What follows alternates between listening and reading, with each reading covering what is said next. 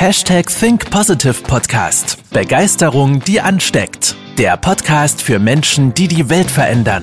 Herzlich willkommen zur heutigen Folge mit deinem Gastgeber und dem Begeisterungsexperten für die Generation Y, Manuel Weber. Hallo ihr Lieben und herzlich willkommen zur 258. Folge des Hashtag Think Positive Podcast. Heute mit einer Frage, die über die letzten Jahre sich immer mehr zugespitzt hat. Denn wer bezahlt dein Gehalt? Wir können die Frage auch nochmal erweitern. Wer ist für deinen Job verantwortlich? Wer sichert deinen Job ab? Und da ist immer so diese spannende Frage. Ähm, früher, früher war immer dieses schöne Beispiel äh, Friseure, Friseurinnen. Äh, wie, wenn du als Friseur oder als Friseurin angestellt bist, das waren so die alten Zahlen, die ich zumindest noch im Kopf habe. Korrigiert mich gerne, liebe Friseurinnen und Friseure. Aber meine alte Zahl im Kopf war, dass ein Friseur, eine Friseurin als Angestellter mindestens das Dreifache ihres Gehaltes als Umsatz wieder reinbringen muss durch Frisuren oder den Verkauf von Zusatzprodukten. Und Viele sehen das gar nicht ein, ob das jetzt Friseure ist oder ähm, in anderen Berufen ist ja genau das Gleiche. Viele sehen das nicht ein, weil der Chef ist ja verantwortlich oder die Chefin ist verantwortlich, das Gehalt zu bezahlen. So, ich habe äh, bei meinem Friseur habe ich noch keinen gesehen, der mir zusätzlich irgendwie Shampoo oder äh, Haarwachs oder man kann ja tausend Dinge noch drumherum verkaufen, habe ich noch keinen gesehen. Ja, und dann denke ich mir halt immer, hm, warten die vielleicht? dass die Kunden reinkommen oder ist denen das dann egal? Weil eigentlich ist es ja so, dass man durch Zusatzverkäufe ja auch wieder viel mehr verdient. Naja, soll ja nicht um Friseure und Friseurinnen gehen, aber es war ein schönes Beispiel, wo ich mir über die Jahre schon viele Gedanken gemacht habe, weil wenn ein Friseur, eine Friseurin schon als Angestellter schon das Dreifache des Gehaltes reinbringen muss, das sind schon ein paar tausend Euro, was da zusammenkommt. Ja, denn ja, der Ursprung ist, weshalb sich das zugespitzt hat. Ich höre immer häufiger von Menschen, dass der Chef nicht pünktlich das Gehalt bezahlt und ja, der Chef, die Chefin, die sind ja verantwortlich für das Geld, denn schließlich arbeite ich ja von äh, 8 bis 16 Uhr und 40 Stunden die Woche und das habe ich mir einfach verdient. Das war immer so diese Ausgangslage. Und dann höre ich mir das Ganze an, ich nicke ganz freundlich und ab dem Moment breche ich schon das, so langsam das Gespräch ab, weil ich einfach keine Lusten habe, mich mit so einer ähm, schwachsinnigen Denkweise auseinanderzusetzen. Ja? Wenn die Person dann fragt, Manuel, wie kann ich mich weiterentwickeln, um mehr Verantwortung zu übernehmen, hey, das ist okay. Aber die meisten checken ja gar nicht in ihrer unbewussten Inkompetenz, dass der Chef nicht für dein Gehalt verantwortlich ist und das Unternehmen nicht dafür verantwortlich ist, dass du einen sicheren Arbeitsplatz hast. Denn diese Denkweise bezieht sich auf Kompetenzstufe 1, die niedrigste Kompetenzstufe, die man haben kann, beziehungsweise 2. Das ist die sogenannte unbewusste Inkompetenz. Das ist Stufe 1. Bedeutet, alle anderen sind immer schuld, aber ich selber, ich bin der Größte, ich bin der Tollste, ich bin der King. Aber alle anderen, der Chef, Angela Merkel und wer weiß ich nicht alles, alle anderen sind schuld, nur ich nicht. Ja? Oder Kompetenzstufe 2, das ist zumindest die bewusste Inkompetenz. Die sagen, gut, ich will halt nur bis 4 Uhr arbeiten, aber trotzdem will ich mein Gehalt haben. Ja? Und das ist ja auch eine Entscheidung von diesen beiden Kompetenzstufen. Ja? Ähm, für viele ist ja der Arbeitsvertrag an sich ja eine vermeintliche Sicherheit. Ja? Denn an einem guten Tag, da können sie ja auch mal ein bisschen mehr schaffen, wenn sie mal einen guten Tag haben. In der Regel ist es halt eher nicht der Fall. Aber dann könnten sie ja, wenn sie möchten, wenn sie einen guten Tag haben, auch was bewegen. Aber an einem schlechten Tag ist es auch egal. Denn Warum sollte ich denn mehr machen? 16 Uhr ist doch Feierabend. Warum sollte ich denn dann noch ein bisschen länger bleiben? Warum sollte ich noch die Aufgabe zu Ende bringen? Warum sollte ich mir in meiner Freizeit darüber Gedanken machen, was am Ende des Tages mit der Firma noch los ist, was der nächste Schritt ist? Habe ich ja nichts mit zu tun. Ich will ja Feierabend machen. Das sind dann die Menschen, die sagen, oh, Work-Life-Balance ist ganz, ganz wichtig. Work-Life-Balance wurde von Menschen erfunden, die ihren Job hassen. Weil wenn du deinen Job hast, dann musst du eine klare Trennung zwischen Work und Life machen. Punkt.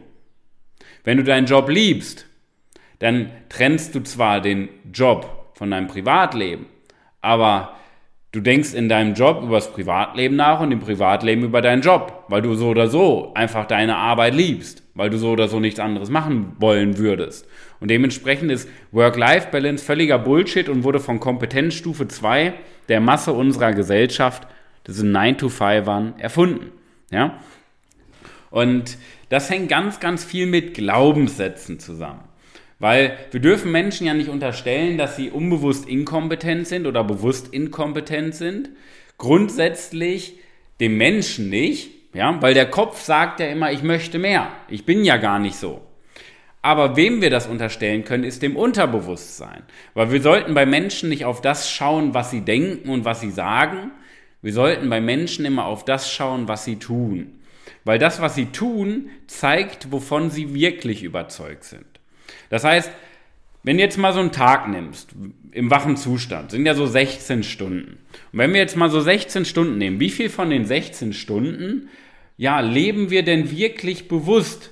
Meine 16 Stunden sind auch 960 Minuten. Wenn man das dann nochmal runterrechnet, jetzt tippe ich das gerade in meinen Taschenrechner ein, das sind ja fast 60.000 Sekunden im wachen Zustand.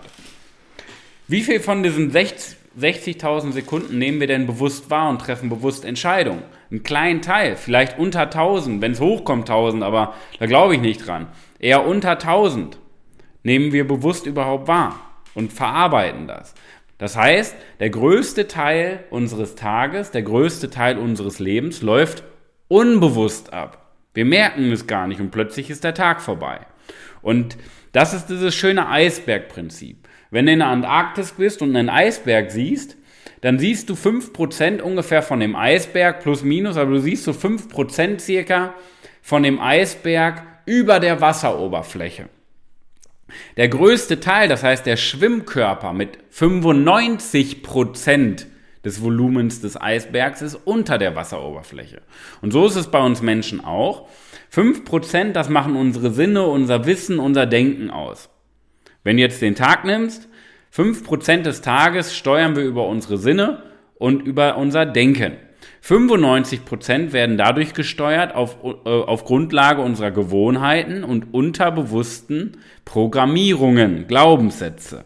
Okay? Und deswegen sollten wir bei Menschen nicht auf das schauen, was sie denken, was sie sagen, weil das macht ja den kleinsten Teil aus. Wir sollten bei Menschen immer auf das schauen, was sie tun, weil das zeigt, wovon sie wirklich überzeugt sind.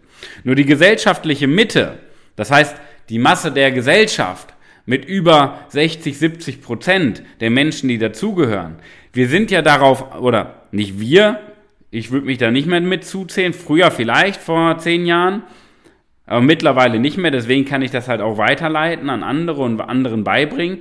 Aber die gesellschaftliche Mitte ist darauf ausgerichtet, Verantwortung abzugeben. Ja? Und indem sie Verantwortung abgeben, begeben sie sich automatisch in eine Abhängigkeit. Weil alles, was Entscheidungen trifft, Fürsorge betrifft, wird ja von anderen jetzt übernommen. Andere, das heißt der Staat jetzt zum Beispiel, übernimmt ja meine Rente, muss ich mich ja nicht mehr drum kümmern. Ja? Merkst du, wie dumm das ist? Also wir werden ja keine Rente mehr erleben. Aber so denken die meisten Menschen. Ich habe ja 40 Jahre auf dem Buckel, ich habe hart gearbeitet, Jetzt muss mir der Staat, der Staat ist mir was schuldig, der Staat muss mir was zurückgeben. Und die Schule lehrt uns das doch. Von morgens bis abends. Das steht ja nicht in der Mathearbeit, bewerte dich selber, sondern der Lehrer bewertet dich. Das heißt, wir lernen, uns in ein Abhängigkeitsverhältnis von anderen zu begeben. Und das sind einfach ganz tiefgehende Glaubenssätze, Automatismen, die sich bei uns abspeichern. Auch wenn der Kopf vielleicht sagt, Mensch, es macht ja mehr Sinn, sich selber zu bewerten, anstatt von anderen abhängig zu sein, das wird man ja ganz logisch rational sagen, ist es völliger Quatsch, weil die meisten begeben sich trotzdem in die Abhängigkeit, auch wenn sie es wissen. Weil das sind unterbewusste Programmierungen, die mit Ängsten zu tun haben. Mein Tipp an dich ist allerdings dich daraus zu lösen. Das heißt, deine Glaubenssätze auch aktiv anzugehen. Du solltest dafür einfach mal, und das ist so der Tipp, den ich dir zum Ende mal als Call to Action mitgebe, Verantwortung übernehmen. Nicht in deinem Kopf, sondern in deiner Überzeugung. Das ist ein großer Unterschied, ob du sagst, du übernimmst Verantwortung oder ob du es tust. Und dafür musst du halt den Blick nach innen richten, auf deine Ängste, auf deine Zweifel, auf deine Sorgen und die überwinden. Denn das machst du nur, indem du Selbstführung lernst. Ja, weil Selbstführung ist im Endeffekt das, der Prozess, wie du andere Menschen auch führst, weil es um Entwicklung geht. Und Entwicklung heißt, sich deinen Ängsten zu stellen und nicht davor wegzulaufen. Das ist ja keine Entwicklung, wenn du wegläufst, sondern wenn du dich den ganzen stellst, auch dem Widerstand stellst. Dann solltest du dich an deinem zukünftigen Ich orientieren. Menschen, die Verantwortung abgeben, orientieren sich immer an der Vergangenheit. Und das ist falsch, weil wie sollen wir die Zukunft gestalten, wenn wir in der Vergangenheit leben? Wir müssen uns an so unserem zukünftigen Ich orientieren und jederzeit fragen, wie würde ich denn in zehn Jahren darüber nachdenken? Wie möchte ich mich weiterentwickeln? Wer möchte ich sein? Das heißt, wie willst du dich persönlich weiterentwickeln, vom Charakter weiterentwickeln? Das sind so Punkte, an denen wir uns orientieren sollen, weil damit legst du die Angst vor Ablehnung ab. Wir, wir sind doch auch abhängig von der Anerkennung anderer Menschen. Und deswegen übernehmen die wenigsten Verantwortung, weil dann kommt ja wieder der Glaubenssatz, was sollen bloß die anderen denken? Weil ich könnte ja auch Fehler machen, ich könnte ja auch scheitern. Oh mein Gott.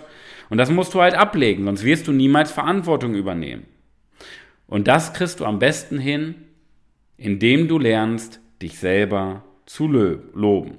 Und das sind so drei Tipps von mir. Richte den Blick nach innen, indem du Selbstführung lernst. Punkt eins. Punkt zwei. Orientiere dich an deinem zukünftigen Ich, wo du dich hinbewegen möchtest, hinentwickeln möchtest und lege die Angst vor Ablehnung ab, indem du lernst, dich selber zu loben.